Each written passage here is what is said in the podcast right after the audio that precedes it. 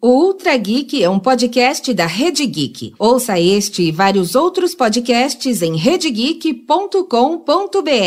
O episódio de hoje é um oferecimento de Bradesco e Lenscope.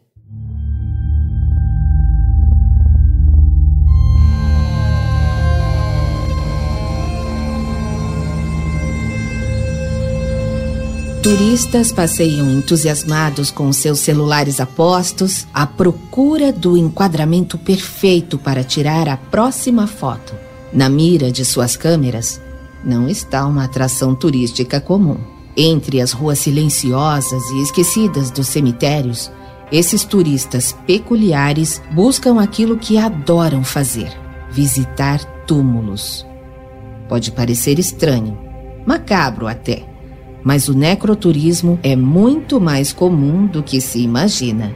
O cemitério Père Lachaise, em Paris, por exemplo, recebe 2 milhões de visitantes anualmente. E não são só os cemitérios famosos que recebem os necroturistas. Quem gosta desse tipo de passeio não pode ver uma cruz perdida num túmulo abandonado que já corre lá para visitar.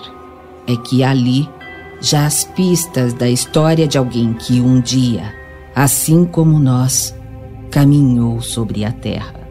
O que os necroturistas perceberam é que conhecer a forma com que nos despedimos dos nossos mortos pode ser fascinante, muito fascinante. Vamos saber como? Catacumbas, crematórios e cemitérios. Abram suas portas a cavalaria vai entrar. Ah, só para deixar registrado, por enquanto essa visita é só como turistas, ok?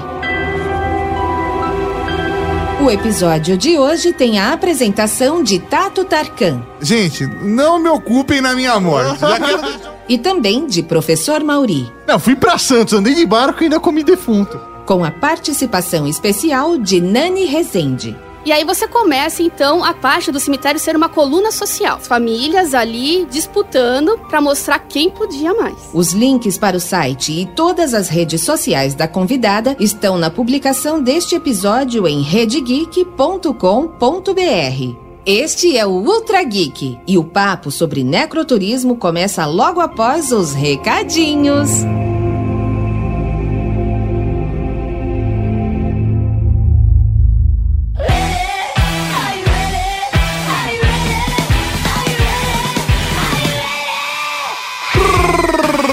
Recadinhos, Cavalaria Geek! Estamos aqui para mais uma sessão de recadinhas! Sim, professor Maurício, serão recadinhos rápidos, dessa vez de verdade. Porque na semana passada. Você mentiu. Eu menti, mas não é porque a gente se empolga, se esquece. E quando percebe, você tá falando uh, mais, mais, mais que todo mundo junto. Então vamos lá, sendo extremamente rápidos, comente e compartilhe. É isso mesmo, Cavalaria Geek. Comente todos os podcasts da Rede Geek. Nós temos Ultra Geek toda segunda-feira. Toda quinta-feira sai o update comentando universo de tecnologia. De sexta nós temos o Top 10 e aos sábados o serviço de atendimento à cavalaria, o saque. Comente, isso é muito importante pra gente. Estamos sentindo que vocês estão ouvindo, mas não estão ali do nosso lado. Exatamente, isso é muito importante e compartilhe se você está ouvindo um podcast que você gosta, seja da Rede Geek, seja qualquer outro produtor de conteúdo que esteja fazendo, você ouviu, sei lá, cara, qualquer podcast e gostou, compartilhe faz toda a diferença. Lançam no Twitter ou no Facebook uma coisa assim. Ouvi esse podcast, gostei muito. Já era. Já era. E marca, marca o produtor de conteúdo, é, é importante. saber. Se você quiser comentar nossas atrações, você pode mandar uma mensagem no post da atração, nas redes sociais, arroba Rede Geek, mandar um e-mail para podcast, arroba redegeek.com.br ou ainda mandar uma mensagem de voz para o nosso WhatsApp. No número 11 98765 6950. Lembrando também a toda a Cavalaria Geek que nós temos uma caixa postal você pode mandar uma cartinha, pode mandar um presente para a Rede Geek, não só para Tato Tarcão, professor Mauri, mas para toda a equipe maravilhosa que ajuda a construir esse trabalho. Mande para o destinatário Rede Geek, tem que estar escrito Rede Geek no destinatário, caixa postal 16669, no CEP 031 49 970, São Paulo SP. E outro jeito de manter contato com a gente é através do nosso grupo aberto lá no Telegram. Se você ainda não usa Telegram, baixa aí no seu smartphone e faça parte dessa comunidade maravilhosa que é a Cavalaria Geek. É só acessar o link letra t.me barra Rede Geek. Exatamente, é muito fácil. Segue a gente lá no Instagram também. E se você gosta muito, mas muito do nosso trabalho, apoie a gente em redegeek.com.br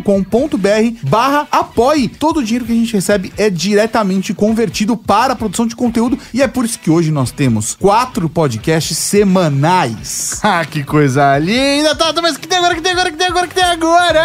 Falei que ia ser rápido. Podcast, podcast, podcast. Podcast.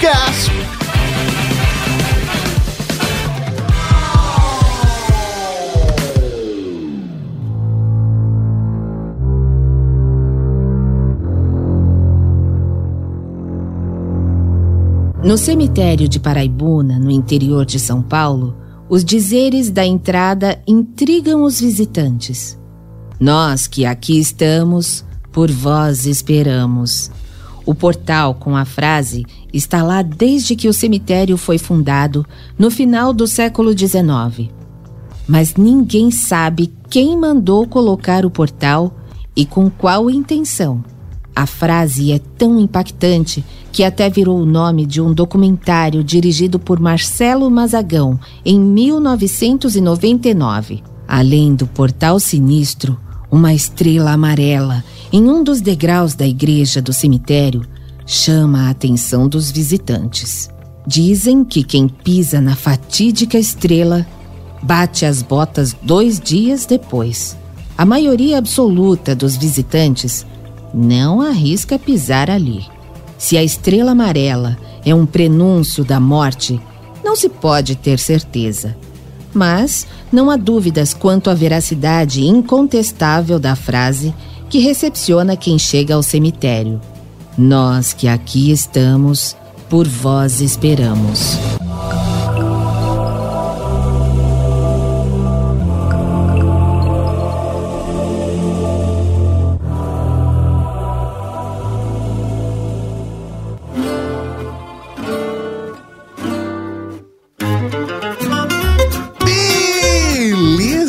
Estamos aqui para mais um podcast do Ultra Geek e hoje o papo é sobre necroturismo. Meu Deus, senhor Tato Tarkan, necroturismo é meio diferente, É uma né? pauta do mundo freak que eles perderam. Ah, já era, mundo Essa freak. é a verdade. Roubamos, essa é nossa. Andrei, perdeu. E pra falar de necroturismo, nós trouxemos aqui a Nani, que tem um Instagram só dedicado a isso, o Instagram Necrotour. Nani, seja bem-vinda ao Ultra Geek. Muito obrigado, rapazes, cavalaria aqui da Rede Geek também. Obrigada pela oportunidade. Eu sou a Nani. Eu tenho um Instagram, então, o perfil Necrotour, onde eu falo de arte tumular, grandes artistas, personalidades, histórias. E estamos aí. Legal, então é só arroba necrotour ou instagram.com barra necrotour, É, isso? só arroba Necrotour. Sensacional! Antes de falar do necroturismo, meu, da onde surgiu essa vontade? Por quê? Por quê? Por quê? Olha, foi do nada. Eu tava em casa um dia pensando, mas eu sempre gostei dessa temática macabra, Edgar Allan Poe, Vincent Price, Christopher Lee, né? Grandes autores e atores, né, do mundo do terror. E tava pensando nisso e me veio essa ideia de falar sobre necroturismo. E o que eu vi? Muita gente divulga fotos sobre cemitérios, obras de arte, mas não explica. Ou não fala nada sobre quem tá ali sepultado. E a minha proposta foi justamente essa: trazer informação, trazer conteúdo relacionado ao necroturismo. Eu acredito que tem dado certo. Sensacional. Mas me explica então, o- efetivamente, o que é o necroturismo? Vamos lá. Então, o necroturismo seria, assim, pegando bem a etimologia da palavra, o turismo dos mortos, não é? Mas. Peraí, é o turismo que os mortos fazem? Não, é que a gente vai atrás Tá, dos tá. mortos, né? Vamos dizer assim, o que os mortos fazem eu já não sei. mas seria o turismo, então, em cemitérios, mas não só em cemitérios, porque você tem sepultamentos também feitos em igrejas, em catacumbas. Ah, isso é da hora. Isso é da hora. Exatamente. Por exemplo, as catacumbas de Paris, que recebem milhares de turistas todos os anos, é um marco do necroturismo. Entendi. Olha só que curioso, eu na verdade que me revelando pra toda a cavalaria geek, pra Nani, eu não sabia que eu fazia parte então de um grupo de pessoas que gosta disso. Porque toda vez que eu estou numa cidade nova, eu uma das primeiras coisas que eu quero conhecer ou que eu faço questão de conhecer é o cemitério. Exatamente. E tem muita gente que faz turismo, é necroturista e não sabe. É só eu. Também. Vamos colocar aqui os grandes monumentos. As pirâmides do Egito, elas são monumentos fúnebres. É verdade, necroturismo. Chupa Necroturismo. essa sociedade. Tapa na cara, É. né? A galera achando que é só a galera que joga RPG Ah, e galera. faz ritual macabro à noite. gótico, Nada. A sua tia velha, aquela tia mesmo, Que com quer vestido de viscose, queria ir pras pirâmides, necroturismo. Necroturista, não tá nem sabendo, tá na onda. Também o Taj Mahal é um monumento fúnebre. É verdade. E, por exemplo, se você pegar igrejas aqui de São Paulo, né, trazendo aqui pro nosso contexto, o Mosteiro de São Bento, você vai ter ali sepultado o Fernão Dias. Entendi. Faz parte daquele, parte. daquele espaço cultural, né? Daque, da, da história. cripta, Tem a né? cripta e aí você conhece também a história, a história por trás. de quem tá lá, né? A Catedral da Sé também tem uma cripta que tá completando esse ano, em 2019, 100 anos. Olha. Tá aberta sempre a visitação, se as pessoas quiserem ir lá, mas tá tendo também uma série de concertos na Catedral da Sé, com, assim, celebrando esse momento da cripta. A Catedral da Sé em São Paulo. Em São Paulo, Pra quem não é exatamente. do estado ou não conhece, fica em São Paulo. O pátio do colégio também contava com uma cripta, hoje tem a- o espaço, mas ele já não é mais uma cripta, né? Já não tem mais ossos, nem restos mortais, mas é um espaço de exposição. Então tem muito lugar que a gente vai, conhece e não sabe que é um lugar de necroturismo. Sensacional. Bacana. Eu não sei se a minha lógica está correta ou não, né? Ou se isso está enquadrado na galera que realmente faz isso de uma forma consciente, né? O necroturismo de uma maneira consciente. Mas a minha escolha de sempre conhecer o cemitério é pra entender a cultura local. Exatamente. Porque eh, conhecendo o cemitério, vendo os túmulos,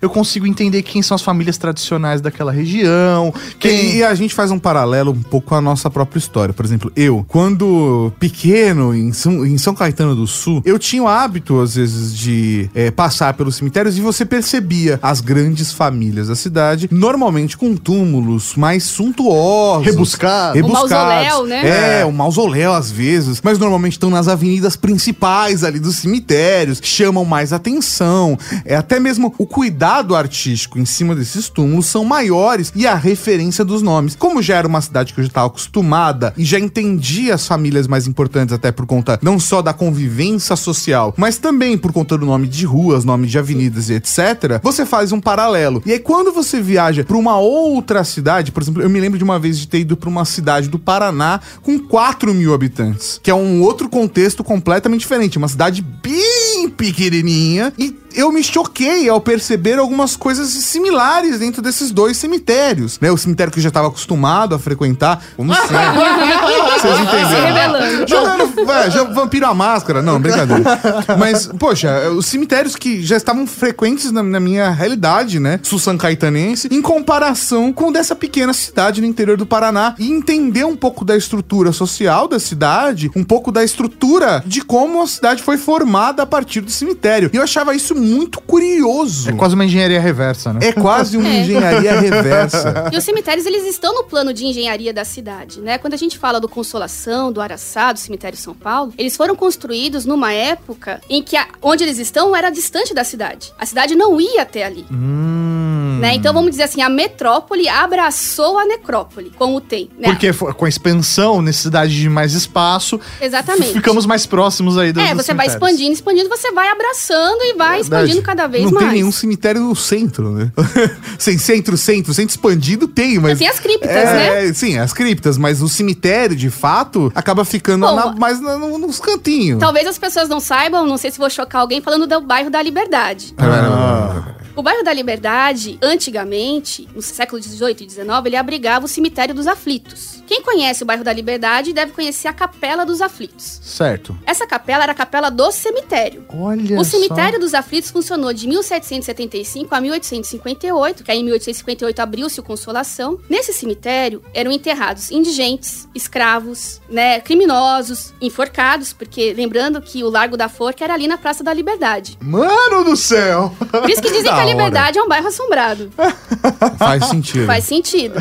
Hoje existe ainda só a capela, mas a gente imaginava-se, né, que tinham sido retirados todos aqueles ossos, né, mas parece que nem tanto, porque no final de 2018 foram encontradas nove ossadas ali perto da Capela dos Aflitos, porque um edifício que havia ali perto, ele foi demolido por questões estruturais, foi feita então uma nova fundação e apenas um metro abaixo ali do nível da rua já encontraram as nove ossadas. Então, se você mora na Liberdade, existe uma Sai daqui, chance né? muito alta de terem corpos um metro abaixo do- É, da sua casa. não é muita coisa, não. Que E louco. aí, isso vem da história da cidade, né? Isso fala muito sobre São Paulo, sobre as cidades também, onde estão os cemitérios, né? Onde eram os cemitérios, até onde a cidade ia, quais eram os limites da cidade naquela época, quem era enterrado, quem não era. Uma outra questão das cidades e o necroturismo são as igrejas, né? Então, quanto mais igrejas uma cidade tinha antes dos cemitérios públicos, mais gente ela tinha, porque você enterrava as pessoas dentro das igrejas, né? Principalmente no chão, né, das igrejas, mas também em pequenos jardins ao redor. Mas quanto mais importante a pessoa, mais próxima do altar ela era enterrada. Ah. Então você tem uma estratificação social ali também, né? A, a questão de classes, né? Cemitério fala muito sobre isso também, desigualdade e questão de classes. né? A gente vai ver muito isso, né? Por exemplo, o cemitério da Consolação foi aberto em 1858, um cemitério público. O primeiro a ser enterrado foi um escravo, no cemitério da Consolação. Que curioso. Sim, mas hoje não sabemos mais dessa ossada, né? Foi retirada, ninguém sabe pra onde. Ta- Talvez até os três primeiros sepultamentos tenham sido de escravos. Então tem um registro histórico dos enterros que aconteceram desde o início, então. Mais ou menos, né? Mas a gente sabe, né, por ouvir falar que foram escravos os primeiros. Até porque existia ainda a resistência, né? As pessoas ainda, mesmo assim, queriam ser enterradas, né, nas igrejas. Mas rapidamente o Consolação tem um status top aí.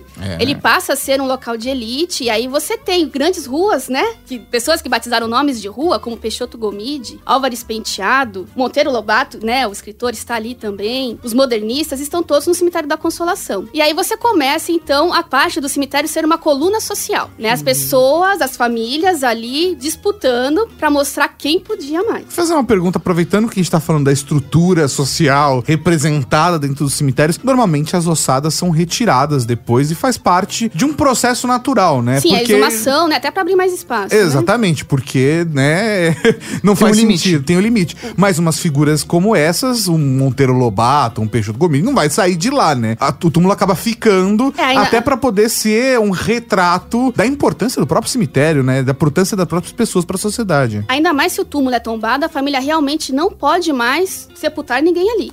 O Ah. túmulo ele tem que ficar intacto. Por isso que às vezes muitas famílias até ficam assim de colocar os seus túmulos, né, como tombamentos, porque aí depois não pode enterrar mais ninguém. Não Fica pode alter- parado. Fica parado, não tem. Olha Mas aí, só. o, o- você sabe se o corpo é exumado depois ou não? Continua lá? Não, continua lá, né? Não Porque não faz porquê, sentido. né? Tá ali, não teria por que abrir mais espaço, né? Então continua lá. Mas, Nani, você consegue dar pra gente um pouco do histórico do porquê a gente começou a enterrar as pessoas? Porque eu relaciono muito com a nossa cultura Católica, né? católica. E se for ver, sei lá, o histórico, ah, viking. Viking não enterram vikings, sabe? Como que é isso? Você pode Então, dar um histórico? O primórdio, assim, da humanidade, desde o começo, você tem, existe um enterro dos mortos, né? Colocar embaixo da terra para proteger de animais, carniceiros, né? Abutres, cachorros. Então o homem sempre teve essa preocupação em preservar o corpo. Antes até mesmo de alguma coisa mais religiosa e tal. Mas a religião já foi em seguida, né? A gente não tem muito desse período, mas dizem que até 60 mil anos. Por aí você já tem alguns corpos que você consegue localizar enterrados, né? Bem legal. Mas passando já para um período que a gente tenha um pouco mais aí de referência histórica, né? Os egípcios começam a cultura do embalsamar os corpos. Tem a questão do sarcófago também, né? E a questão das pirâmides, que são aí grandes testamentos, né? Que os egípcios deixam, né? Os faraós, né? Cada um, né? Querendo ser maior do que o outro. Aí a coluna social também lá na questão dos egípcios. Os gregos, Homero vai dizer da cremação, né? Ele vai colocar algumas cenas de cremação nas suas obras, né? Mas os gregos também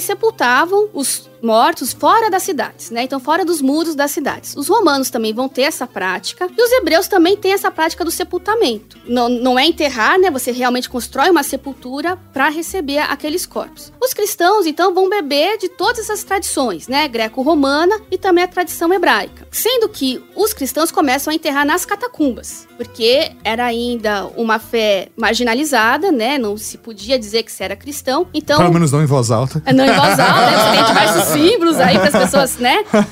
Conseguirem aí se identificar. E aí são nas catacumbas, né? Inclusive, Roma tem diversas catacumbas, né? Existe inclusive a catacumba embaixo, ali, a necrópole embaixo da Basílica do Vaticano, onde se acredita que está os restos, né, de São Pedro. Olha só. Né, a coluna vaticana, o Vaticano foi construído ali porque antigamente, muito antigamente, já tinha essa tradição do túmulo de Pedro ser ali. E aí, vindo para o Brasil, a tradição católica, primeiro o sepultamento dentro das igrejas, cemitérios abertos eram só para pessoas marginalizadas, né, quem não tinha condições, pobres, os enforcados, né, os criminosos, como a gente colocou. E é no século XIX, a partir de 1820, aqui no Brasil, que se começa essa questão sanitarista. Porque com os corpos apodrecendo embaixo das igrejas, um local fechado, você começa os miasmas, né, que são os gases, a putrefação, a subir. E também a contaminar as pessoas no ambiente muito fechado, né? Então, doenças. Igreja não é conhecido por ser um lugar aberto, né? Exatamente.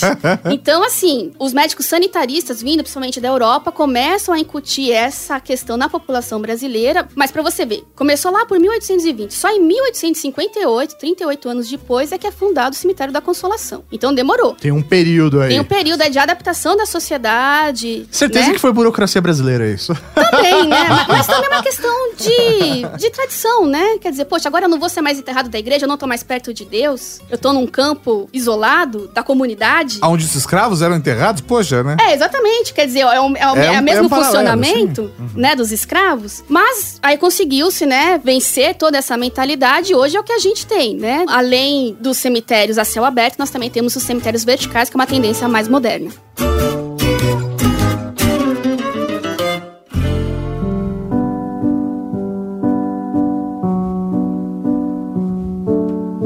No cemitério da Saudade, em Santo André, no ABC paulista, um túmulo se destaca entre tantos. Nele, centenas de placas de agradecimento à morta emolduram a lápide. Na foto em preto e branco da sepultura está uma jovem sorridente. É Vanilda Sanches Beber. Vanilda era dançarina e professora de dança. Casou-se em abril de 1958 e três meses depois descobriu que estava grávida. Tudo corria aparentemente bem até que Vanilda perdeu o bebê. Ela faleceu em seguida, em 6 de outubro de 1958. A jovem só tinha 15 anos de idade. No atestado de óbito, a causa da morte indica uma apendicite aguda. Mas os boatos dizem que a morte de Vanilda estaria relacionada a um aborto e ao fato do marido ter uma amante. Uma semana depois da morte da filha, Dona Eunice, a mãe de Vanilda, recebeu em sonho uma oração da própria filha. Na prece, Vanilda pedia a Deus e a Nossa Senhora que todos aqueles que pedissem em seu nome fossem atendidos. A partir daí, Dona Eunice se dedicou a manter viva a história de Vanilda. Até sua morte, em 2017, a mãe da jovem guardou todas as correspondências que chegaram contando sobre os milagres que a jovem, lá do outro plano, teria realizado. Desde 2009, a Diocese de Santo André está coletando informações sobre os possíveis milagres operados por Vanilda. Mas seu processo de beatificação só terá continuidade se for comprovado que a jovem não praticou seu aborto. Seus fiéis estão tranquilos quanto a isso. Eles apostam que a jovem perdeu o bebê depois dela ter flagrado o marido com a amante. Outra possibilidade: Vanilda teria sofrido o aborto depois de uma agressão do cônjuge. Seja como for, beatificada ou não, Vanilda continua recebendo suas placas de agradecimento em seu túmulo. Essa e outras histórias estão contadas no Instagram Necrotour.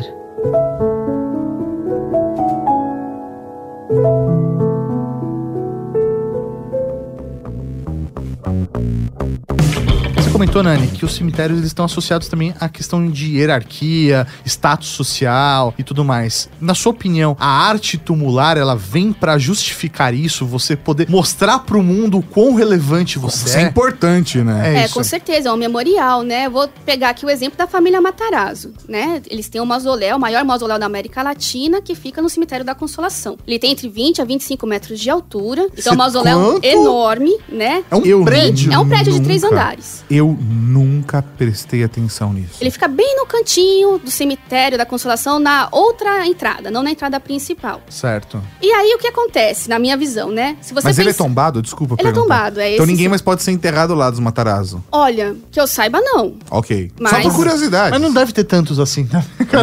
Não, porque inclusive a mãe do Eduardo Suplicy, que é Matarazzo, a Filomena Matarazzo, não foi enterrada lá. Mas não sei se por uma questão de tombamento ou se porque ela não queria. Mas ela está bem próxima da administração, por exemplo. Entendi. né? Mas no, no caso dos Matarazzo, se você pensar, as indústrias Matarazzo faliram. Você tem ruínas, às vezes, quando tem de algum prédio. Os casarões da família Matarazzo na Avenida Paulista também já foram demolidos. Né, já foram vendidos, né, os terrenos. E o que sobrou dos Matarazzo, da opulência dos Matarazzo? O mausoléu. Entendi. Foi ele que restou, que atesta até hoje o poder dessa família. E enquanto o cemitério estiver lá, isso vai, essa história vai ser contada, Essa história né? vai ser contada. Todo mundo, né, que conhece um pouco do Consolação, pesquisou um pouquinho, quer lá conhecer, vai querer ver o túmulo dos Matarazzo. Então é quase como se quem está enterrado lá não faz tanta diferença, né? O mausoléu em si, né? A construção em si fala sobre a família. Fala sobre a mas não família. necessariamente sobre o sujeito que está ali, né? É, porque tem o Francisco Matarazzo, tem os filhos dele, a esposa dele, né? A gente lembra mais do Conde Francisco Matarazzo, né? Mas poucos sabem da história do Conde em si, mas o mausoléu tá ali pra testar. Era um homem rico, poderoso, um dos homens mais ricos do mundo, o homem mais rico do Brasil na época que ele morreu. Olha só. E tudo isso atesta, então, o poderio que ele tinha. E eu acho que isso também tem um pouco a ver, corrige-me se eu estiver errado, mas até mesmo da própria estrutura da arte tumular, porque a arte em si sempre foi cara, né? Sei lá, você mandar Sim. fazer uma escultura sempre foi caro. Você quer colocar uma escultura na sua sala? É caro. Uma escultura pra você colocar no seu túmulo? É caro. É caro. Então, quanto mais acabamento, detalhe tiver no, no seu túmulo, ou, por exemplo, se você tem um mausoléu, todo mundo sabe que, que engenharia civil não é um negócio barato, ainda mais cheio de frufrus, acabamentos, esculturas, às vezes até vitrais. Isso vai deixando tudo muito mais caro. E aí a sua importância fica muito maior também. É, né? é um testamento ali, né? Que você deixa falando assim: eu posso. Posso tanto que posso, inclusive, na arte tumular. Então você vai ter uso de materiais como bronze, o mármore, materiais que são caros, que inclusive, infelizmente, hoje são roubados. Isso né? que eu te perguntar. Então, já que tem valor, existe um mercado pra isso. aí. Existe um mercado, né? Então o que a gente vê, infelizmente, hoje são a arte tumular sendo depredada, né? Além das plaquinhas de bronze que a gente sabe, mas às vezes grandes obras de arte são roubadas dos cemitérios, né? Então a gente tem aí grandes escultores, né? Como o Galileu Emendabile, que também fez o obelisco dos heróis de 32, que também é um monu- monumento fúnebre, né? É, pra quem não verdade. sabe, ele é um mausoléu ali. E eu já vi uma escultura que foi roubada ali, grande, uma pranteadora, né? Uma mulher ali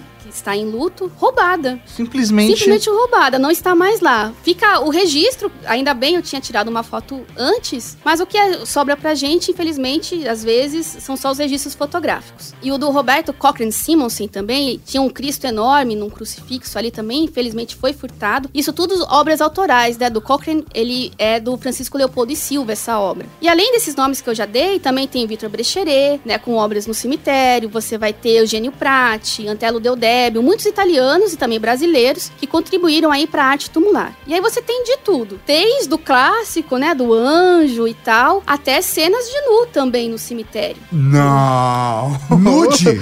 Tem nude, tem. Eu, eu vou aqui tentar descrever, mas quem puder ir no cemitério São Paulo, logo na entrada, tem uma obra do Alfredo Oliani. Ele é um escultor, ele esculpiu então em bronze um casal. A mulher está. Tem foto no Necrotour? Tem, tem. Então, beleza. A gente coloca aqui no post pra vocês já conhecerem o Instagram Instagram dela. Isso, obrigada. E aí você tem então a mulher deitada, como morta, e o marido dela, então, sobre ela, beijando os lábios, ele completamente nu e um homem vigoroso, assim, né? Musculoso, né? Na verdade, ele nem era assim, ele mandou fazer desse jeito. Ah, Quem paga a escultura? eu, por exemplo, na minha escultura tumular. Eu, eu quero ser, né? Daquele jeito.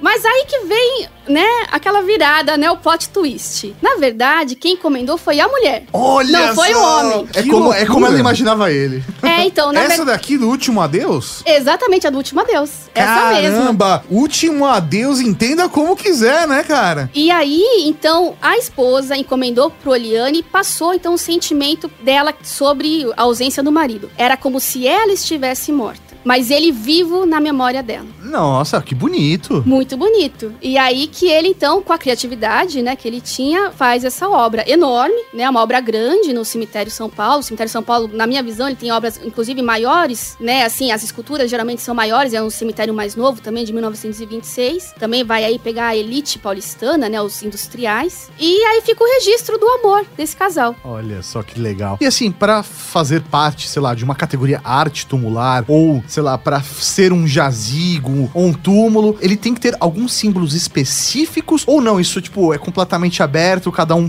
monta o seu jazigo do jeito que quiser, como que é isso? Até onde eu sei, você pode montar do jeito que você quiser, mas assim, tem a parte de engenharia também, né? Você tem que, que passar, né? Também não pode construir algo enorme que depois despenque, né? Mas, como a gente não tem mais artífices, infelizmente, é muito difícil a gente ver novas obras de arte tumular, né? O que a gente tem é o que foi feito ali até meados aí do século XX. Entendi. Né? Depois disso, já não temos nem mais artífices, nem mais a procura, como a gente falou, porque se torna uma arte extremamente cara. As pessoas não têm mais dinheiro. E não faz sentido você investir num negócio que tá ali, morto ali. Os É, valores da sociedade É, os acabam valores mudando, mudaram, né? Os valores mudaram. Então, a coluna social não está mais no cemitério, vai estar no Instagram, vai É. estar nas redes sociais, estão, estão em outros lugares. Mas né? aí com o perfil do Necrotour está também no Instagram, rapaz. Isso, a, a gente traz de volta a coluna social. É um serviço isso. então não é obrigado, sei lá, por exemplo, ter uma cruz ali. A pessoa não, Não. é católica, ela não. É, e a arte tumular, ela traz muito do que a pessoa acredita, né? Isso é uma questão muito interessante. Você nunca vai colocar no seu túmulo o que você não acredita, o que você não gosta, né? Isso é algo assim, parece óbvio, mas não, né? Por exemplo, se você falar de cultura pop, que tá entrando um pouquinho na arte tumular, as pessoas estão colocando o que elas curtem. Olha Nos Estados só. Unidos, principalmente. Peraí, que a gente já fala disso. Eu quero contar uma pequena historinha aqui que vamos me, me lembrei agora com a Nani comentando, né? A arte tumular. Me lembrei de uma situação nessa coisa de gostar de visitar cemitérios e tal. Eu acho que é meio de família, né? Então toda vez que a gente viaja, os meus pais, avós, a gente sempre acaba buscando e indo conhecer, né? E numa dessas, né? Estava eu, minha irmã e minha avó. E aí a gente entrou lá no, no- no cemitério e tinha um túmulo que aparentemente era de uma criança. Aí é bem triste, né? Ver, né? Um túmulo de uma criança, né? Não viveu a vida e tudo mais. E aí, em cima do túmulo tinha um, um anjinho, naquele esquema todo cabelinho enrolado e tal, né? Uma escultura de um anjo. E o anjo, ele tava segurando uma um pipoca, sabe? Um, uma- milho de pipoca estourou, né? Uma pipoca. Aí minha irmã, né? Chegou pra minha avó e perguntou: por, que que o anjo tá segurando uma pipoca? E minha Nossa. avó, em toda a sua... sabedoria. Com toda a sua sa- sabedoria, Ah, delicadeza parabéns. e sensatez, aí virou e falou assim: provavelmente essa criança morreu engasgada com uma pipoca. já, já botando o terror, já. Minha irmã ficou dois anos sem comer pipoca. O nome disso é educação. Edu... dois, ficou dois anos. Minha mãe teve que falar: não, filha, às vezes era porque a criança gostava muito de pipoca. Não sei, mas não morreu com a pipoca. Até convencer minha irmã de que a criança não tinha morrido com uma pipoca, demorou um tempo. Eu, eu acho, eu acho curioso, você tava falando, por exemplo, de referência de cultura pop, etc. Mas, por exemplo, eu tava olhando aqui no, no próprio Instagram do Necrotour e tem o túmulo da família Ferreira Mesquita no cemitério da Consolação, que é uma esfinge. Sim. E, Então, acho que até a própria ref- referências religiosas e culturais, ou até mesmo um, um momento onde o túmulo é feito. é, então, tudo isso influencia na arte que vai ser utilizada que quiser. Se é um anjo, se é uma esfinge. É, na questão das crianças, você tem uma arte tumular até um pouco específica para elas, né? Você vai ter o cordeirinho, que é o cordeiro de Deus, né? A inocência representada ali através do cordeiro. Você vai ter os anjinhos pequenininhos, os querubins. Às vezes crianças dormindo, como se fosse o sono, né? Uma, aí um, um eufemismo, né? Pra morte, né? Tá só dormindo, né? Não está morta. Então você vai ter alguma iconografia também que é própria para crianças. E, e tem o eclético também que surge, né? Na moda, né? Quando foi descoberto o túmulo do Tutankhamon, no começo do século XX, a egiptologia, né? A questão egípcia tomou proporções, virou moda. Não sei se é dessa época, porque a gente não tem, às vezes, né? Os registros Ah, das datas. histórico, sim. Mas pode ser que sim. É, no, no século XIX também teve um momento muito forte de descobertas, onde até mesmo múmias eram levadas para Europa, trazidas para o Brasil. A gente até no, no Trageek sobre Dom Pedro, a gente comentou sobre isso também. É uma coisa muito curiosa. Então, às vezes, uma coisa dessa marcou a pessoa falou assim, não. Ou porque, sei lá, às vezes tem alguma referência religiosa, holística, Sim. e decidiu colocar uma esfinge. Assim como eu conheço pessoas que construíram uma pirâmide em cima da casa. Então, sei lá, porque é trazer boas energias e vibrações. Quem sabe, né? Sei lá, né, cara? Não- Só no Consolação eu conheço três esfinges ali, né? Três túmulos com esfinges ou com motivos egípcios. No cemitério São Paulo eu conheço um também que tem ali. Então pra você ver que é um número pequeno, mas representativo de qualquer forma, porque chama atenção. Quando você vê, você lembra.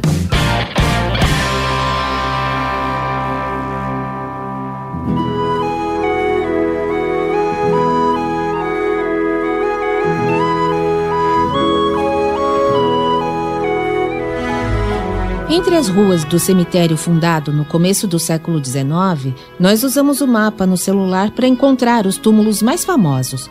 O cemitério Père Lachaise, em Paris, é imenso. Seu terreno equivale a 50 campos de futebol. É preciso escolher quais das 70 mil sepulturas vamos visitar. Escolhemos começar a visita por Jim Morrison. O jazigo cinza é isolado com uma grade, daquelas que separam o público de seus ídolos. Os fãs jogam as flores para Jim como se ele ainda estivesse no palco. Seguimos e encontramos Honoré de Balzac e Chopin.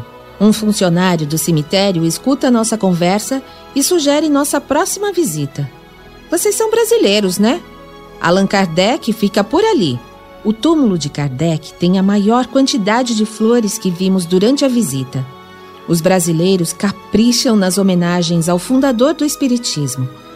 Mas é uma sepultura modesta que mais me cativa.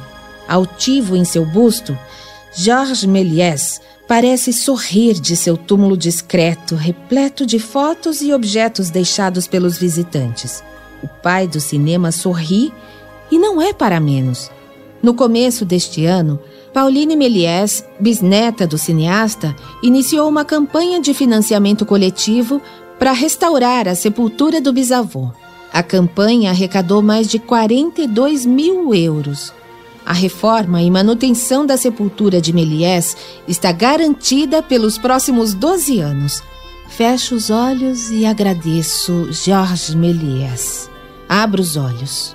Ele continua lá, sorrindo sob seu bigode grande e genial. Eu sorrio de volta.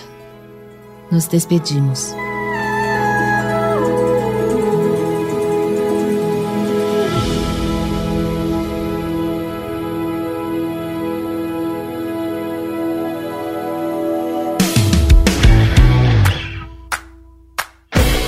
Nani, me fala uma coisa. Eu não sei se isso está ligado ao necroturismo ou à arte tumular, como que é. Mas você sabe me informar sobre aqueles retratos de pessoas mortas que se tinha essa cultura, né? De a pessoa faleceu, tirar uma foto e deixar guardada essa Ah, foto. não, não a foto do túmulo, que era uma foto da pessoa viva e que você colocou lá no túmulo, mas tirar uma foto depois do, Do cadáver. É, de- tirar uma foto do corpinho só. É, vamos dizer, na época vitoriana, né? Começo da fotografia também. Fotografia era uma coisa cara. Não era todo mundo que tinha, né? Hoje a gente banaliza até um pouco fotografia, até pelo celular, né? Porque você pode tirar a foto quando À você quiser, à vontade. né? Não tem custo. Mas naquela época era muito caro. Então, a fotografia pós-mortem, né? Era o último registro que você poderia ter daquela pessoa. Ela não tinha uma fotografia, ela não tinha um quadro. Ela passou pela vida e não teve nenhum registro. Nenhum registro. Então era uma forma de você eternizar a memória daquela pessoa. Eu sempre lembro do filme Os Outros. Ah, Sim. sim. né?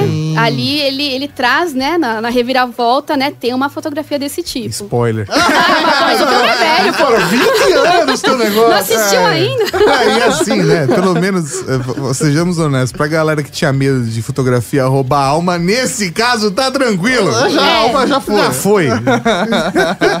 Muito bom. E a gente tá falando aqui de cemitérios, você já tá dando algumas recomendações, pelo menos aqui, próximo da onde nós estamos, né? Da onde fica a Rede Geek, né? Os os cemitérios de São Paulo. Mas você podia falar um pouquinho mais abrangente, falar um pouco do Brasil, cemitérios... Lugares que são bacanas de se visitar, de se conhecer no Brasil. Ou até fora, né? O que, que você acha que é mais obrigatório, vamos É, dizer então, assim? em São Paulo, só recapitulando, eu recomendo sempre o Consolação, o Araçá e o Cemitério de São Paulo, que são os que têm maior número aí de arte tumular. O São João Batista, no Rio de Janeiro, ele é um colosso, é um cemitério muito bonito também. E aí você vai ter grandes personalidades lá também. Santos Dumont tá lá, o Cazuza, a Carmen Miranda, Nelson Rodrigues, Tom Jobim, e muito mais estão ali no São João Batista para os cariocas. A nível mundial, nós temos o Père Lachaise, que é o cemitério que mais recebe visitantes em todo o mundo, ele fica em Paris. Nós temos ali o Jim Morrison, a Edith Piaf, o Marcel Proust, Honoré de Balzac e muitos outros estão ali, o Allan Kardec também, para os espíritas brasileiros, também tem o pessoal que vai lá para visitá-lo. Legal. Oscar Wilde, então, e tem muito mais gente ali no Père Lachaise. No Highgate, Eu estranhei Jim Morrison. ele morreu em é Paris. porque ele morreu lá. Ah, entendi. Ele morreu em Paris. Entendi. E o túmulo dele, inclusive, eu li que ele é vigiado, né? Porque o pessoal às vezes ia lá, consumia drogas, né? Fazia. Vira rituais. É, fazia alguns rituais ali, então o Tim pessoal. Morrison.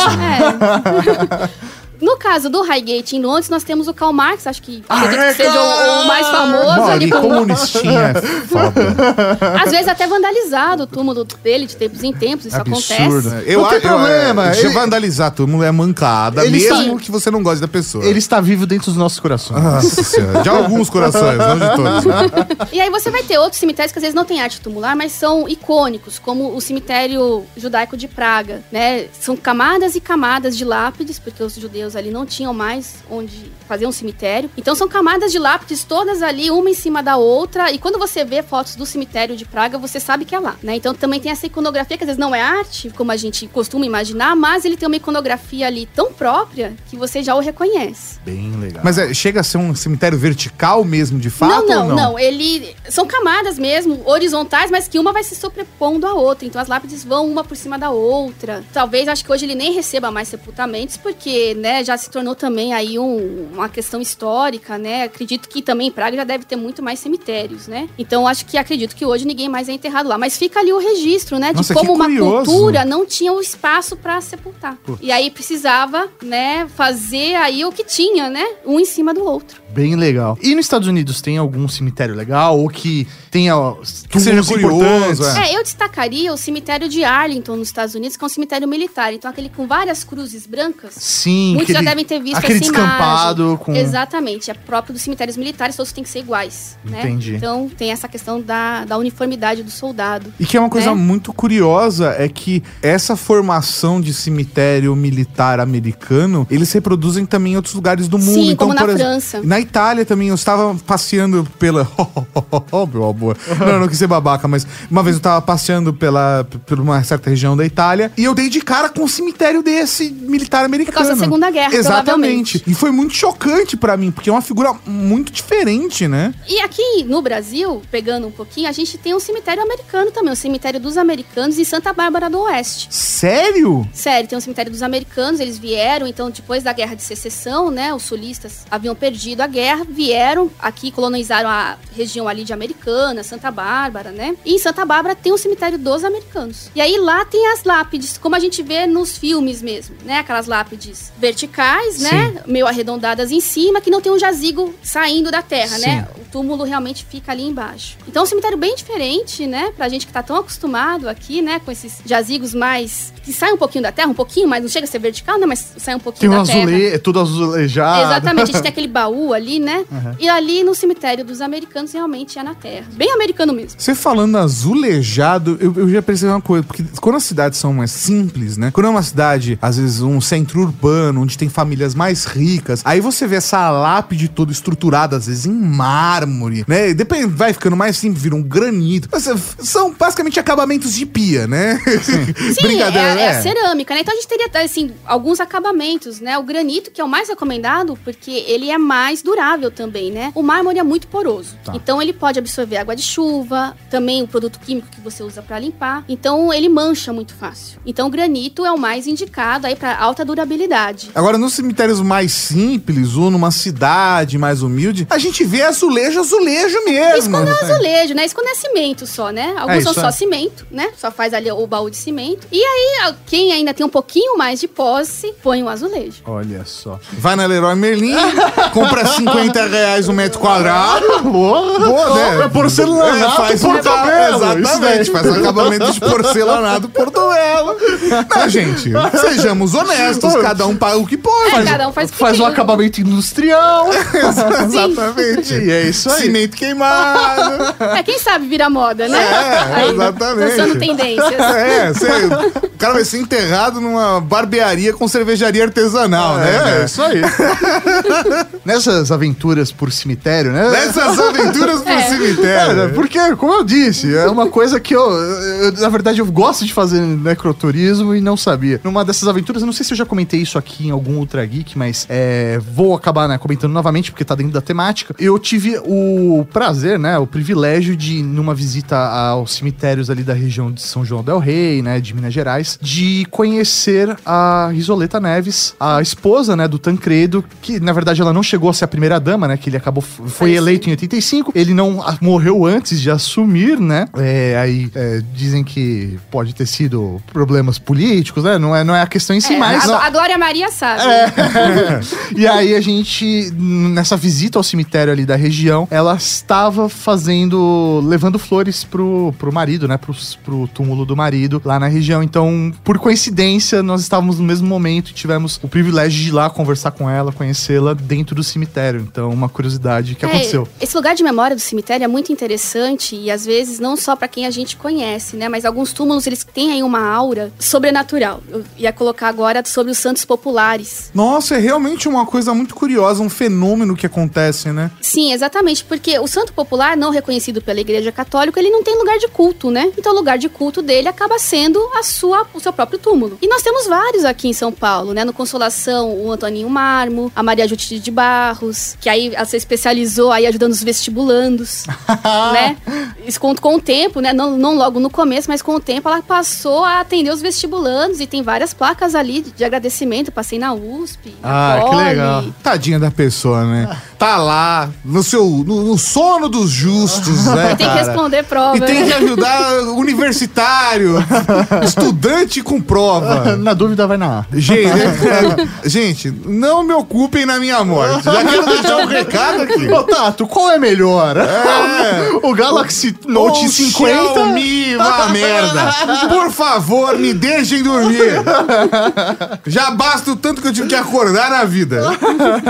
E aí muitos outros, vai ter, principalmente crianças, né? O menino Guga, a menina Isildinha, a menina Noêmia, né? Criança sempre vem às vezes com esse menino, menina... na- Me- Eu, eu, na verdade, eh, desculpa a minha ignorância, eu não tenho, né, esse vínculo religioso e tal. Então, eu não conheço, mas imagino que, meu, quem é da, da religião, provavelmente católica, Sim, geralmente católico. ele deve conhecer e falar, meu, olha que da hora você ter acesso, né, ao túmulo E de sem um santo, intermediários, né? É, não, mas eu acho que sem até essa é a função mesmo desse fenômeno, é de aproximação de uma, entre aspas, divindade, né? De um... Um ser ali um especial, ser, é, né? exatamente, de um ser iluminado. Porque a partir do momento, né, que a gente considera que se você de fato segue a religião católica e a igreja como uma entidade não beatificou a pessoa, então, de uma certa forma, é muito mais da cultura popular do que necessariamente dentro da estrutura católica cristã, né? Um ato de rebeldia, É né? até um ato, é, um- é transgressor, né? Sim. Você orar por um santo que não foi beatificado, né? Mas nós dizemos que é santo, né? Nós, a população, né? É. Então nós também temos esse poder, né? É, isso de ir lá e santificar aquele santo que ainda não foi beatificado nem canonizado. Ou talvez nunca seja. Talvez né? nunca seja. O Antônio Marmo tem um processo, né, de beatificação. A menina Odetinha lá no Rio de Janeiro também. Mas a grande maioria aí dos santos populares não tem nenhuma, nenhuma causa aí. Não entraram na causa dos santos É, aí. é uma movimentação popular mesmo. É, e não, né? e não há Sim, nenhum fenômeno brasileiro brasileiro, genuína. né? Porque se a gente for parar pra pensar, isso é um fenômeno que acontece em vários outros países, principalmente de cultura católica, que eu vejo como uma referência, até mesmo a própria Joana Dark demorou a ser Sim. beatificada, entendendo, né, também ah, o contexto, Contexto. Histórico, né? a- aonde a própria igreja, né? Então, Sim. a gente queimou, mas a gente beatifica. Então, assim, é, a própria população criou uma relação de, de beatificação com, o- com a figura histórica e depois a igreja foi lá e, e chancelou. Não, realmente é santa. É, alguns nunca serão, né? Mas ok, a população, pra eles não importa muito, porque continuam sendo atendidos. Justamente. Eu quero ser beatificado, mas eu não quero ter trabalho, tá bom? É o santo que tira os nós dos fones de ouvido. né? Exatamente.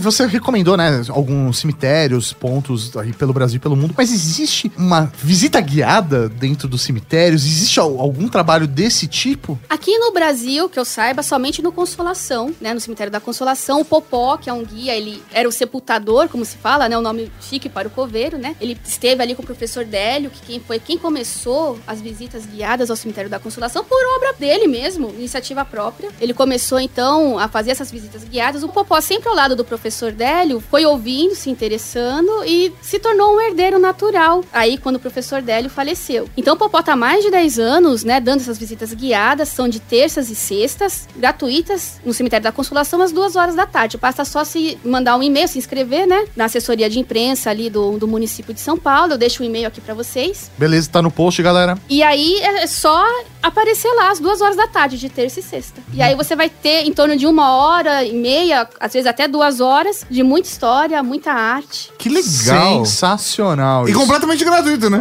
completamente gratuito. Um outro ponto que você pode visitar, mas aí não é gratuito, mas também é um valor simbólico, a cripta da Sé tá aberta também para visitação, são sete reais o ingresso, e o monitor vai com você e te explica quem tá ali, né? O Regente Feijó, o Cacique Tibiriçá, o Bartolomeu de Guzmão, e vai explicar um pouquinho ali do, né, da função, né, da cripta. Nani, você tem um negócio na mão, Nani. Faz necroturismo. Olha, o pessoal me pede, sabia? O pessoal me pede muito. Tá com a faca o queijo na mão. Eu não sei, eu teria que ver algumas questões burocráticas também, né? Se é só chegar, né? E fazer, a gente faz, né? Não tem problema também, mas... Eu fico triste de outros cemitérios, né, com potencial, como o Araçá e o cemitério São Paulo, não terem visitas guiadas, né? E às vezes as visitas guiadas também durante a semana prejudicam um pouco as pessoas. Eu participei da Jornada do Patrimônio, que aconteceu em agosto, né, nesse final de semana, e aí, impressionante, eram quatro roteiros no cemitério da Consolação, né? No sábado, assim, os quatro tinha uns quatro roteiros, no domingo eram só dois roteiros. Mas assim, ao mesmo tempo, dois roteiros rolando no Consolação, cada roteiro em torno aí de 20 a 30 pessoas. E os guias ali, né, pessoas que se interessam pela arte tumular também, passando e, explicando para as pessoas, né, que estavam ali interessadas na jornada do patrimônio. Então também fica a dica aqui, é que a jornada vai acontecer agora só em 2020. Certo, é, é sempre no- demorar. é sempre na- no mês de agosto que ela Agosto ou setembro. Legal, então fica de olho aí no site da prefeitura, porque é muito legal essa jornada do patrimônio, porque eles abrem os prédios mais Sim. tradicionais da cidade para visitação e inclusive com visita guiada. E aí os cemitérios acabam entrando nessa jornada. Acabam entrando nisso e é muito bom a população ocupar o cemitério. Sim, não, Né? ocupa a cidade porque dá uma sensação de pertencimento, né? É que nem a gente falou um pouquinho de roubos e tal. Com a população ali ocupando aquele espaço, que seja, né, aprendendo, sentando para ler um livro, para fazer uma caminhada, porque são locais arborizados. Se a população estiver dentro do cemitério, o ladrão não vai estar lá. Só que quando a gente não ocupa, alguém vai ocupar. E nesse caso é o ladrão. Então, se a gente também quer que os roubos, porque isso afeta todos nós, né? Eu- o meu túmulo da minha família também foi roubado, todas essas plaquinhas e tudo. Então, se a gente quer também fazer uma mudança, vamos começar nós mesmos, vamos ocupar esse lugar. Também de uma maneira respeitosa, mas também fazendo as nossas atividades, né? Porque não ler no cemitério não é problema nenhum, né? Não tá respeitando ninguém, né? E ocupando e apoiando iniciativas para que as pessoas estejam ali. E aí, com certeza, o número, né, desses crimes, né, contra o patrimônio vão diminuir.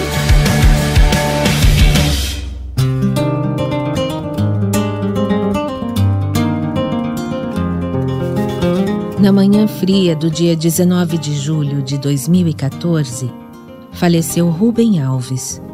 Ele tinha 80 anos.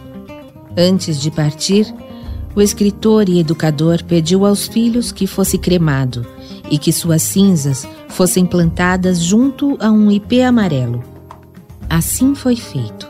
No dia 14 de setembro, as cinzas do escritor foram levadas ao jardim. Sua filha Raquel Alves, em carta publicada no site Conte Outra, escreveu como foi a despedida. Acompanhemos um trecho do relato.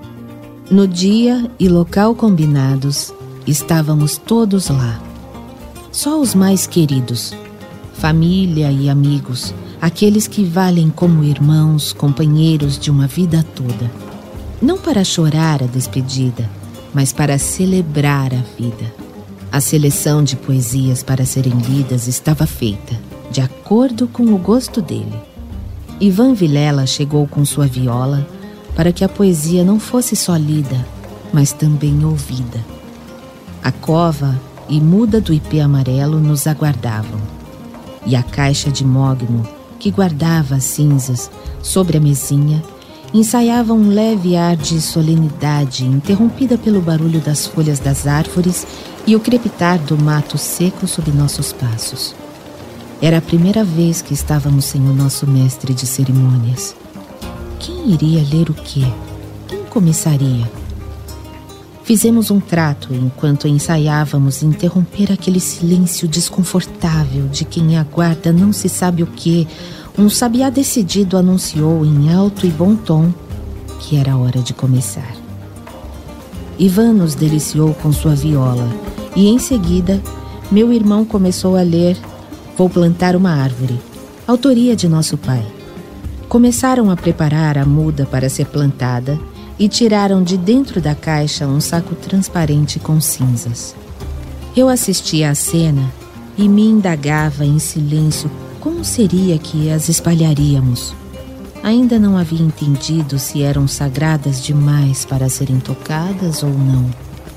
Buraco aberto, muda no lugar Sérgio, com sua decisão de primogênito, enfiou a mão no saco e começou a adubar a muda com aquilo que algum dia tinha dado vida ao meu pai. Não, não tinha como ser fúnebre aquilo tudo. Era pura poesia e encantamento. Estávamos celebrando a vida e o amor, plantando a esperança de continuarmos num mundo bonito. Em seguida, Marcos, eu e quem quisesse realizar o desejo de Rubem Alves. Terminando o plantio do ipê amarelo, entendi na carne a grandiosidade da simplicidade. Não haveria nada mais simbólico e supremo que plantar uma árvore para celebrar a vida, sem nenhuma palavra rebuscada, apenas aquilo que nos tocava a alma. Ao tocarmos as cinzas, Deixamos de lado toda a nossa vaidade e todo o nosso orgulho. Despimos-nos do que nos é desnecessário para encarar frente a frente, ali nas nossas próprias mãos, a efemeridade da vida. Um dia, a morte nos tocará também, e cabe a nós decidirmos se queremos ser árvores ou lajes de concreto. Vai da alma de cada um. Entre sorrisos e emoção, Lemos a Cecília Meirelles, o Fernando Pessoa e o Vinícius de Moraes. Até mesmo não estando mais entre nós, ensinou-nos a beleza da vida. Tempus fugit, carpe diem. Amém.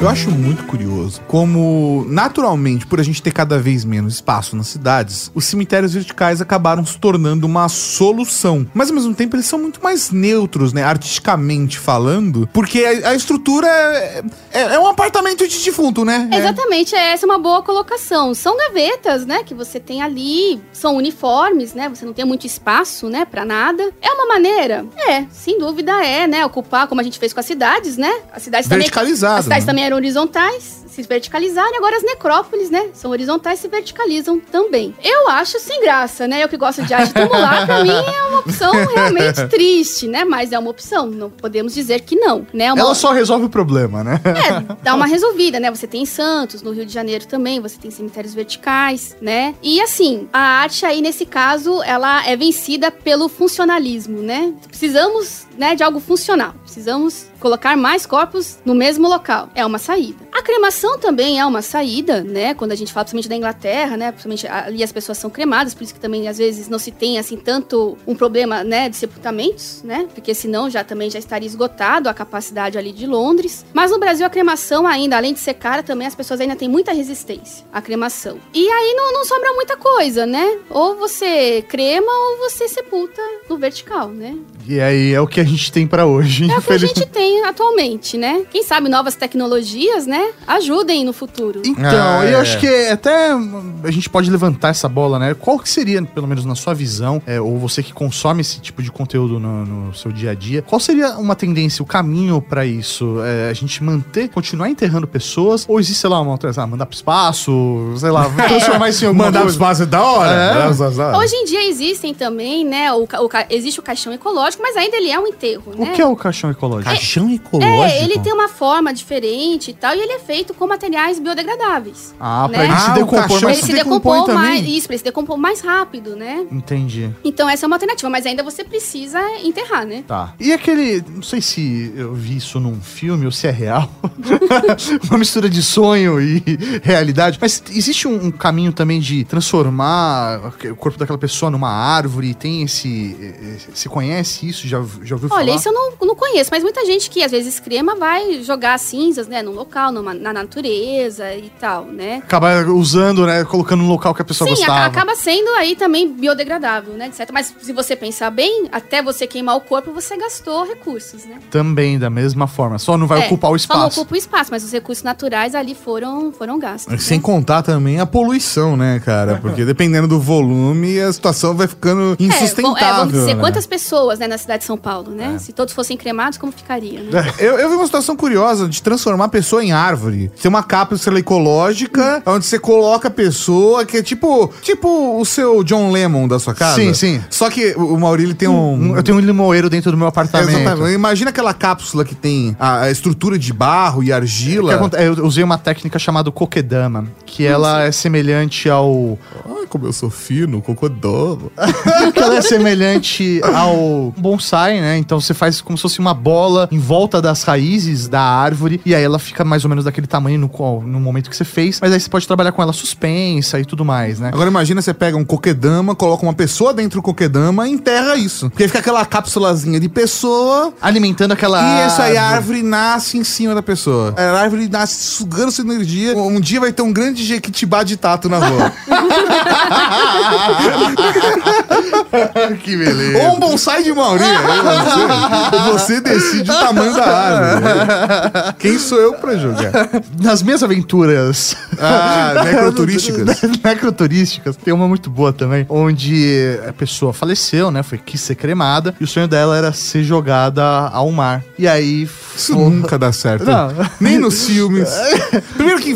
Vem, mas segue aí. E aí, né, beleza, vamos então realizar o desejo da pessoa. Aí todo mundo pegou, né, lá o pote com as cinzas, descemos até a Santos e aí pegamos um barco pra ir até o meio do mar pra fazer, né, jogar as cinzas. É, Assim, legalmente eu não sei se a gente pode fazer isso, tá? Simplesmente Olha, eu jogar as não cinzas. sei, mas se você pensar bem, né, a questão ali ambiental, né? É, então, é, justamente. Mas Mas não é faz que... parte do ambiente, né? Ah, isso aconteceu, sei lá, nos anos 90? É, isso aí, anos 90, onde não existiam leis. Isso, aí, provavelmente as crianças todas nessa viagem foram segurando o pote da, do ser cremado. caindo, né, no É, barquinho, no né? porta-mala da, Do da Fusca. Brasília, sabe? Todo mundo sem cinto. É, Isso. todo sem cinto. Que, É, que era lógico. cinto? Só o motorista tinha cinto. Umas sete pessoas dentro do Fusca, é óbvio. E aí, beleza, né? Estamos no barco, aí o, chegou a pessoa que tava segurando as cinzas que ia jogar, ela tava extremamente emocionada e tal. E aí, a pessoa que estava controlando o barco falou assim: ah, eu vou virar o barco. E aí só tava aquela ventania, falou, vou virar o barco e aí você joga. Só que aí, quando ela falou, joga, ela falou, beleza, Nossa, joga. não. Aí quando ela Não. jogou, o Foi vento. O, não, o vento voltou com todas as cinzas e jogou em cima de todo mundo que tava no barco. Galera de boca aberta. Todo mundo. Todo mundo comeu defunto naquele dia. Nossa, cara. É, é. E, e- e provavelmente, normalmente, em cremação vai uma galera, né? Não é a cinza de uma pessoa só que você É, recebe. justamente. É, como É, é isolar, né? simbólico, né? É muito simbólico as cinzas também. É. Puta, que situação, cara. É triste. Nossa, que situação. Ah, mas eu, como um pequeno Mauri ali, vivi uma aventura Ah, que... consegui uma Inesquecível, né? Inesquecível, isso aí. Não, fui Tá. pra Santos, andei de barco e ainda comi defunto. Quem diria, né, cara? Nossa senhora. Nani, no meio do programa, né, você citou sobre a cultura pop, túmulos. O que, que é isso? Conta pra gente. Olha, gente, eu vejo isso como um futuro da arte tumular. Talvez muitos estudiosos não concordem comigo, mas eu vejo sim. Hoje você tem as gravações em granito, né? As gravações a laser. Isso permite muita coisa ser feita, né? Porque você não precisa mais do escultor, você precisa da máquina e ali do motivo Da que você pedra, vai gravar, é. da pedra. Então, o que eu já vi? Túmulo com Star Wars, Mestre Yoda. Caramba, faz E sentido. o Mestre Yoda, ele tem uma, assim, um simbolismo muito interessante. Se você pensar, além de uma figura de sabedoria, ele morre, né? Spoiler, né? Spoiler não. Mas ele volta, né? Então, ele diz, né, que a gente não é essa rude matéria, né? Olha só. Então, é um. Se você colocar o Mestre Yoda, você fala, bom, esse cara acredita na força, né? Em algo superior. Isso, é, isso vai muito de frente com o que a gente falou no nosso Ultra Geek sobre magia do caos. É Né? verdade. Onde a gente utiliza elementos da nossa realidade, da nossa vida, do nosso dia a dia, que nos trazem né, uma energia ou algum sentimento pra representar aquilo que a gente exteriorizar aquilo que passa na nossa E cabeça. né? como a gente se relaciona com esses símbolos, com esses arquétipos, né? E da mesma forma, a religião também contém símbolos e figuras Com que a certeza, gente né? se relaciona, né? Saindo um pouquinho, mas se você pegar a figura de Jesus Cristo, pode até ser colocada ali na jornada do herói. É, isso aí. Assim como é a do Luke Skywalker, né? Então Todos tá- eles tá bebem relacionado. ali, né? Sim, Tem não, muita não é que, não é que gente- Jesus bebeu do... É claro, ele é muito anterior, mas esses mitos fundantes, essa jornada do herói, ela tem muitos pontos em comum. George Lucas vai usar isso muito bem em Star Wars. E tem muita senhorinha aí que acha que rezou pra Jesus Cristo, na verdade era uma foto de Obi-Wan Kenobi. a gente já viu isso acontecer. Não é como se estivesse tão distante, né? Né, Então, além do Star Wars, já vi fotos, né, com Toy Story, Olha o só. Wood, né, ali, né, representado. Agora, eu aqui, lá no cemitério dos americanos que eu comentei, já vi um túmulo... O de Santa fotogra- Bárbara. Santa Bárbara do Oeste. Já, inclusive, fotografei, vou postar quando for o aniversário do Superman. Porque tava o símbolo do super-homem ali. Caramba, Legal. alguém da família Kalel, né? Da, É, certeza. deve ser. família Então, El. a- ali no granito, ali na, na lápide, a pessoa em vermelho gravou ali o símbolo do super-homem. E que também tem um simbolismo, né? O simbolismo da ética, da justiça, né? Do Até bem. do poder também. Do poder sim. também e do bem, né? Muito legal. E você, Nani, você já sabe o que você quer no, no Olha, eu queria fazer túmulo? uma coisa bem macabra no meu túmulo, mas minha família não tá deixando, assim. Olha, porque- pior do que um amigo nosso que deseja no velório dele fazer sushi erótico, eu tenho certeza que Não, não é, é. não, não cheguei a esse É, ponto. então, é. Não. Mas é, a gente não tem essa iconografia macabra no Brasil, né? Então a gente vai ter muito anjo, vai ter muita arte sacra e tudo. Mas o que a gente vê lá fora, né, com caveiras, assim, né? A gente não vê aqui no Brasil. Essa é, uma verdade. característica da nossa arte tumular. Ela não pega essa- esse quesito do macabro e traz pra si, né? Caveiras, aladas ou não. Corvos. Corvos, né? A morte encapuzada, né? Aquele Green Reaper, né? A foice. A foice, a gente não tem nada disso aqui. Então eu queria fazer o meu assim, mas aí eu tenho que combinar com todo mundo. Ou eu morro por último. Porque aí, Aí, eu faço o que eu quero. Exatamente. mas, mas, mas você quer descrever como é que é que você idealizou? Você não, é, é muito íntimo, você não quer compartilhar? Eu pensei mesmo, assim, uma morte, assim, talvez, né? Sentada no túmulo, né? Ali, pensando. E Que com demais. gato, né? Porque gato também é uma coisa que a gente não vê no Brasil. Ah. Né? Você vê pouquíssimos túmulos, mas vê com animais aqui. Normalmente os gatos estão vivos no cemitério, É, né? sim, são ótimos, são guardiões, são parceiros ali. Mas você vai ter cachorro, pelicano, às vezes você vê, né? Mas assim, gato no Brasil você não vê. A gente ainda associa o gato a uma... Há uma coisa maligna e tal, né? Quanto, por exemplo, os Tadinho, egípcios são viam eles tão- como guardiões, né? Dos mortos. É isso São aí. bichinhos tão bonzinhos, gente. Por quê? Exatamente, mas eu queria vencer esses preconceitos. Entendi. E você vai quebrando barreiras ali, Isso. colocando, criando a sua, o seu túmulo com uma morte. I- Ia ficar extremamente interessante. Todo mundo ia visitar. Meu, todo mundo, Todo mundo ia, ia visitar. visitar. Deixa essa ideia aqui, se quiser fazer antes, pode fazer, porque aí eu registro também. né? Vou lá, Quem morrer pauta. antes faz. Quem morrer antes faz. Quem Vamos pode combinar. fazer. Não tem problema, não. Tato, você tem al- algum desejo seu pra esse momento? Pô, Quando eu morrer, É. eu quero morrer bem rico, se der. eu pensei nisso, pra ser sincero. Nunca pensei nisso. Sei lá, talvez com uma frase engraçaralha, sabe? Sempre as pessoas passarem. É. o tato de novo. Sei lá, você é o próximo, vai ter escrito na lápide. É mó da hora, a pessoa lê e fala, você é o próximo. Meu Deus.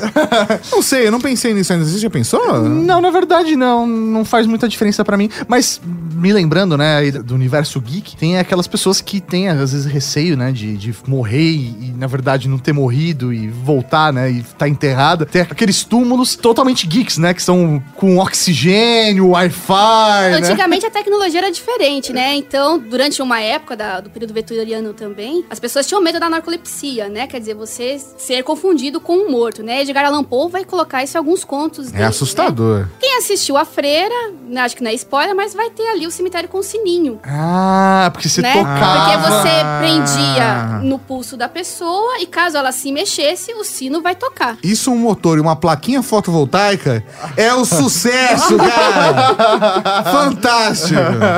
né? E é interessante, a tecnologia da época era essa, né? Hoje tem gente que diz que quer ser enterrado com celular com bateria. É. Esse não. né? Porque qualquer coisa. Tá Se for, tomado, se uma for pra tomada. escolher, eu quero que seja um Nokia. Eu vi umas frases legais aqui, ó. Do tipo, não mandei mensagem pra 10 pessoas. É um bom texto de. é um texto de lápide. Outro, eu disse que estava doente. É, esse daí é um clássico. Eu avisei, Caralho, né? Eu eu avisei. avisei, cara. Claustrofóbico. É muito bom de estar num túmulo, cara. Nossa, velho. Lá tenho- fora tem muito mais essa questão do humor. As pessoas são, principalmente nos Estados Unidos, elas são muito mais bem-humoradas com relação à morte do que nós. A gente leva muito a A sério. gente leva muito a sério, tem muito medo. Isso é uma bobagem, porque a única certeza que a gente tem, além dos impostos, né? Mas, É, alguns conseguem, né? Driblar os impostos, mas a morte ninguém ainda. Então, assim, porque a gente tem tanto medo de uma coisa que é tão certeira, né? É isso aí.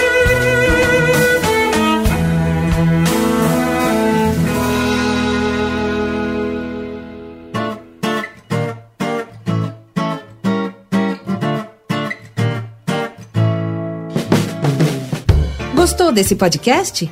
Compartilhe com seus amigos. Ou quer fazer parte da Cavalaria Geek e participar do nosso conteúdo? Compartilhe com a gente sua opinião em áudio pelo WhatsApp 11 98765 6950. Seu comentário poderá aparecer no podcast Serviço de Atendimento à Cavalaria. Você também pode apoiar nosso conteúdo. Descubra mais em redegeek.com.br barra apoie. Este episódio é uma produção da Rede Geek. Direção e apresentação: Tato Tarkan e Professor Mauri. Com a voz de Karen Ramalho. Pauta e pesquisa: Lissa Souza.